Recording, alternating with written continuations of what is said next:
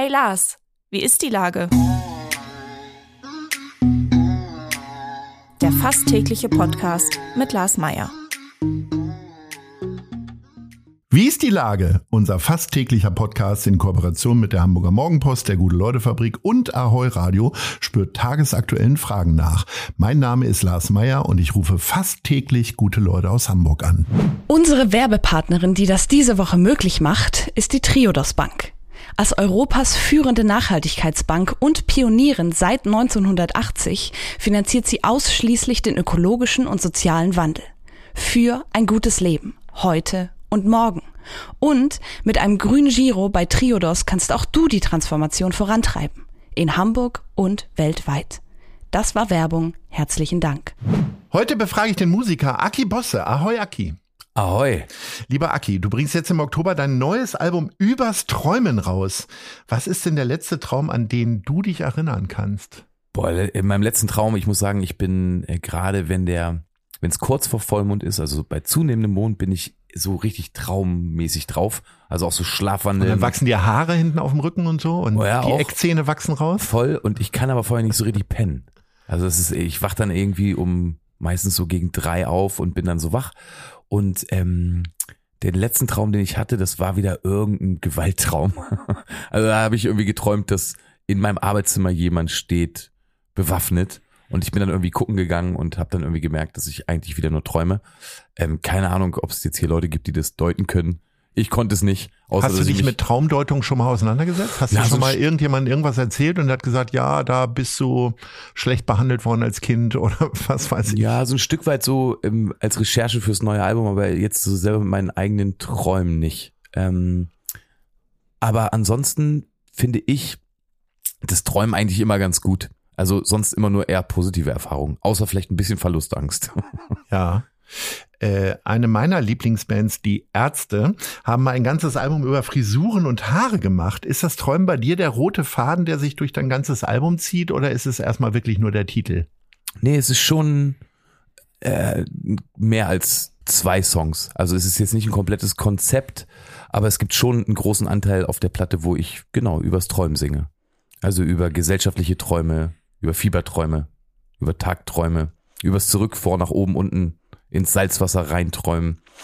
Und sonst gibt's aber auch ein paar, die super mit beiden Füßen auf dem Boden stehen, im Jetzt und gar nichts mit dem Träumen zu tun haben.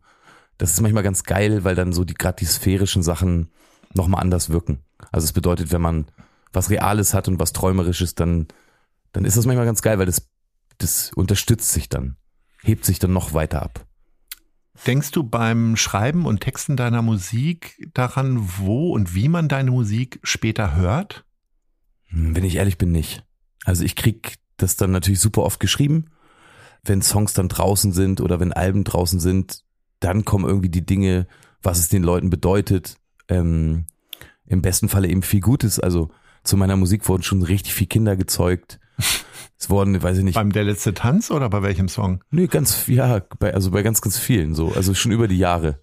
Es gibt auf jeden Fall so, also ganz, ganz viele Leute, die sich auf meinen Konzerten kennengelernt haben und dann zur Musik irgendwie romantisch waren. Es gibt aber auch ganz viele, die eine Chemo damit so über, also durchbracht haben und ähm, die, genau, das sind dann so die, weiß ich nicht, die tieferen Sachen. Aber, und das ist dann eben, das ist toll und super, aber wenn ich schreibe, kann ich an das alles nicht denken, weil ich irgendwie erstmal schreibe. Ja. Und dann kann ich das erstmal nur für mich machen. Und das ist oft so schwierig genug.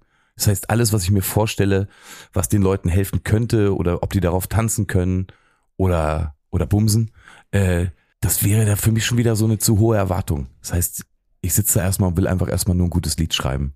Und später schauen wir dann, was das mit jemandem macht. Es ist dein neuntes Album, du füllst Riesenhallen, hast äh, unaufhörlich lange Tourneen, wie es scheint, äh, immer wieder ausverkauft.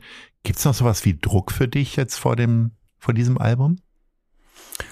Nee, also Druck nicht, aber es gibt auf jeden Fall so eine freudige Aufregung. So ist das eigentlich immer. Also es ist total spannend jedes Mal und super interessant, ähm, wie die Leute das finden. Weil ich ja, genau, weil ich eben mir natürlich immer sehr viel Mühe gebe und das ein großer Haufen Arbeit ist und ich kann dann immer sehr schnell loslassen, wenn ich fertig bin. Und dann müssen die Leute eben gucken, wie sie das finden und ob sie das oft hören oder, oder warum. Und, ähm, und eben aber auch, ob sie scheiße finden.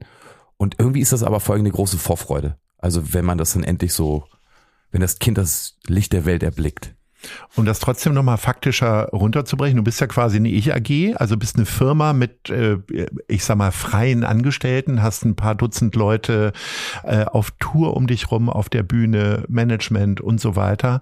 Ähm, hast du wie jeder Unternehmer oder jede Unternehmerin vielleicht auch so ein bisschen immer Angst, dass es vielleicht beim nächsten Mal nicht mehr reicht?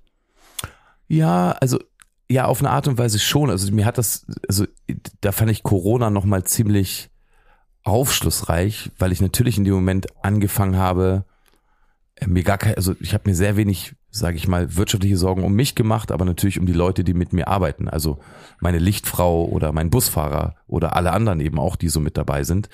Ähm, und das ist dann schon mehr als so ein, naja, als einfach nur irgendwas, was man jetzt so monetär oder wirtschaftlich erklären könnte. Das ist ja meine Familie, mit dem bin ich schon seit ganz vielen Jahren unterwegs. Und da trage ich eine riesengroße Verantwortung, dass die weiterhin das so machen können. Also ja, das ist, wenn ich dann so zu Hause versage und nur noch scheiß Songs schreibe oder keinen Bock mehr auf Live-Konzerte habe oder so, ähm, dann, dann gehen denen auf jeden Fall, geht denen einfach mal ein großes Stück verloren, nämlich ihr Job. Genau. Also das, das habe ich dann schon zu Corona gemerkt. Und ja, das ist jetzt nicht der Hauptgrund, warum ich mich andauernd so anstrenge, aber ich würde schon gern, dass es so weitergeht. Das wäre schon gut. Also ich hätte jetzt keine Lust, ähm, das in den nächsten zwei, drei Jahren zu verkleinern. So, ich liebe das gerade so, wie es ist. Ja. Ich will jetzt nicht jemandem sagen, uh, ich habe jetzt gerade nicht die finanziellen Mittel, dass du mitkommst, sondern du musst jetzt leider, weiß ich nicht, zu irgendwem anders gehen. Das will ich nicht. Also zumindest ist dir mindestens ein ganz toller Satz gelungen auf deinem aktuellen Album. Das ist, es ist erst Vergangenheit, wenn es nicht mehr weh tut. Wie viele Dinge tun dir denn, schleppst du mit dir rum oder tun dir denn jetzt noch so weh? Ach, gar nicht so viel. Also ich bin, ähm, ah, ich bin schon Fan davon, Sachen zu klären. Und ich bin so, und ich fand immer mein ganzes Leben lang die Sachen, die mich am meisten belastet haben, jetzt mal abgesehen von Trauerfällen oder so wirklichen Abschieden. Aber eigentlich, wenn es so darum geht, dass einem Sachen wehtun, die man verändern kann, habe ich das eigentlich ziemlich schnell gelernt, dass man das äh, besprechen kann. Also Kommunikation ist irgendwie ähm, eine ganz, ganz wichtige Sache, wenn es darum geht, Schmerz zu bewältigen. Und ja, genau. Und bei mir war es eigentlich immer die Schwebe, die ich so am schlimmsten fand. Also das Unausgesprochene und so. Und das habe ich dann, wie gesagt, ich glaube fast mit 20 oder so habe ich das verstanden, dass ich nicht so der Schwebetyp bin, sondern ich muss Sachen klären und dann, und dann kann man sich entscheiden. Aber danach tut's auf jeden Fall nicht mehr so weh. Du gehst selbstverständlich wieder und weiter auf Tour. Die Clubtour startet am 23.11. Am 10.05. im nächsten Jahr spielst du in der Alsterdorfer Sporthalle. Gibt es eigentlich eine Bühne, die du in Hamburg noch nicht bespielt hast? Weil du hast ja auch sehr viel so Charity-Sachen gemacht, Ja. warst bei uns beim äh, Festival Keiner kommt, alle machen mit, in der Elbphilharmonie beispielsweise. Ja. Ähm, Gibt es eine Bühne, wo du sagst, oh, ich würde so gerne, aber es geht irgendwie gerade nicht? So eine ganz besonders kleine? Keine Ahnung, hast du in Molotow gespielt? Habe ich schon gespielt. Ja. Ich, Da hat jeder schon gespielt, weil er dann da noch mal hin will. ja, Ne? ich hätte sonst gesagt Logo, aber da waren wir jetzt auch schon so früher so oft. Ja. Aber ich glaube, wenn ich ganz, ganz ehrlich bin, gibt's das nicht. Also ich glaube, Okay. ich habe, ja, ich glaube, und wenn dann, also, und wenn dann nicht als Bosse, habe ich wahrscheinlich auf den restlichen auch irgendwie schon mal gestanden. Jetzt spielst du in der Alsterdorfer Sporthalle. Die ist ja, ich sag mal, bei Fans, bei normalen Konzertgängerinnen und Gängern, äh, wie meine Wenigkeit, immer ein bisschen umstritten. Äh, wie sieht das denn auf Versteh der anderen, Wie, wie sieht das denn auf der anderen Seite aus? Naja, weil der Sound, äh, es wird, ich glaube, ich kenne keine Location in Hamburg, wo der Sound immer wieder Aber warst du wird. schon mal auf einem Konzert Lustig, Lustigerweise hast du es immer hingekriegt, Aha. tatsächlich. Und weißt du auch warum? Erzähl. Weil ich eine zweite Reihe aufhänge. Ah, Ja, also ich habe das, weil ich habe auch schon sehr viele Sporthallenkonzerte gesehen, meistens von so Ami-Acts, wo man ja immer Genau. sagen muss, dass die Mischerinnen und Mischer komplett drauf scheißen, wie es klingt ganz oft. äh, Prodigy ist mir da, äh, ich glaube, Ende der 90er noch, also wo ich so dachte, boah, Ich habe auch mal Face No so More da gesehen. Ich habe auch Ja. mal Face No More da gesehen. Es war einfach auch so hart daneben. Und dann ähm, haben wir irgendwann, als wir das erste Mal von der großen Freiheit in die Sporthalle gewechselt sind, so ein riesengroßer Schritt, also Aufregung und oh Gott, oh Gott, so viele Leute und schaffen wir das, habe ich dann irgendwie gesagt, alles, was ich da gesehen habe, hat immer doof geklungen. lass uns, also was gibt's für Möglichkeiten? Und wir haben dann, ähm, ja genau, also das Anlagensystem an der Bühne hängen und dann aber so 30, 40 Meter weiter dasselbe nochmal gehangen und ähm, dann eben so auf die Halle nochmal so verteilt. Und das war, glaube ich, der Trick, warum das bei uns dann immer gut geklungen hat. Also ich habe da echt keine Beschwerde gehört, sondern immer eher, ich glaube, das war das erste Konzert, was hier mal gut geklungen hat. Das wollte ich auch sagen, genau. Genau, und das war dann, es war natürlich sa- sackteuer, so dieses zweite Ding da aufzuhängen, aber irgendwie gut und genau, es soll ja ein schöner Abend werden. Und jetzt ist sie ja renoviert, also ich habe das letzte Mal in der Barclays gespielt, weil die Sporthalle renoviert wurde und ich freue mich jetzt ähm, auch wieder mal auf Kommst die wieder Sporthalle. nach Hause. Echt gut, ja. Wenn du jetzt, du hast spontan morgen Abend Zeit, in welchen Club würdest du blind reingehen hier in Hamburg? Was ist so ein Lieblingsclub, wo du sagst, da finde ich immer irgendeine Perle? Wow, wow. Ähm, ah, ich, ich weiß gar nicht, wann ich das letzte Mal im Club war. Ganz also ehrlich. ja, also zum Live-Konzert, wo würdest du nochmal dir erhoffen, Ach, ein, eine meinst du? Band zu entdecken? Ach, ist das es meinst du? Knust oder doch Logo oder? Ja, so die üblichen Verdächtigen. Also ich finde, das, äh, das kommt immer darauf an. Also die letzten Konzerte habe ich, glaube ich, immer im Übel und Gefährlich gesehen. Ähm, Oh, da ist auch immer so warm. genau, wollte ich gerade sagen, auch, auch eigentlich im, immer so normal im Hochsommer habe ich dann, bin ich da immer hin. Aber ähm, ah, ich finde das alles gut. Also ich finde auch nach wie vor das Reeperbahn Festival gut, weil man da nochmal ähm, noch mal so ein bisschen rundlaufen kann. Aber sonst würde ich, glaube ich, finde ich das Übel und Gefährlich schon gut. Zum Abschluss unseres Gesprächs gibt's immer die Rubrik Nice oder Scheiß. Erzähl mal, was ist dir in den letzten Tagen besonders Gutes widerfahren oder äh, was fandst du eher so nicht so gut? Du kannst dich für eine Sache entscheiden und entweder Werbung machen oder dissen. Also was mir Schönes passiert ist, ist letztens auf einem Markt in Hamburg gewesen, weil ich irgendwie seit langem mal wieder das Gefühl hatte, dass sich die Leute Hallo sagen. Also genau, das war irgendwie faszinierend. Ich war da mit einer türkischen Freundin, die auch Schauspielerin ist, unterwegs und der ist es auch aufgefallen, dass es irgendwie alles so schön auf Augenhöhe war, weil sich alle irgendwie in die Augen geguckt haben und Hallo gesagt haben. Und ich weiß auch gar nicht so richtig warum. Vielleicht lag es an, an den netten Marktleuten, weil die das eben ja auch machen.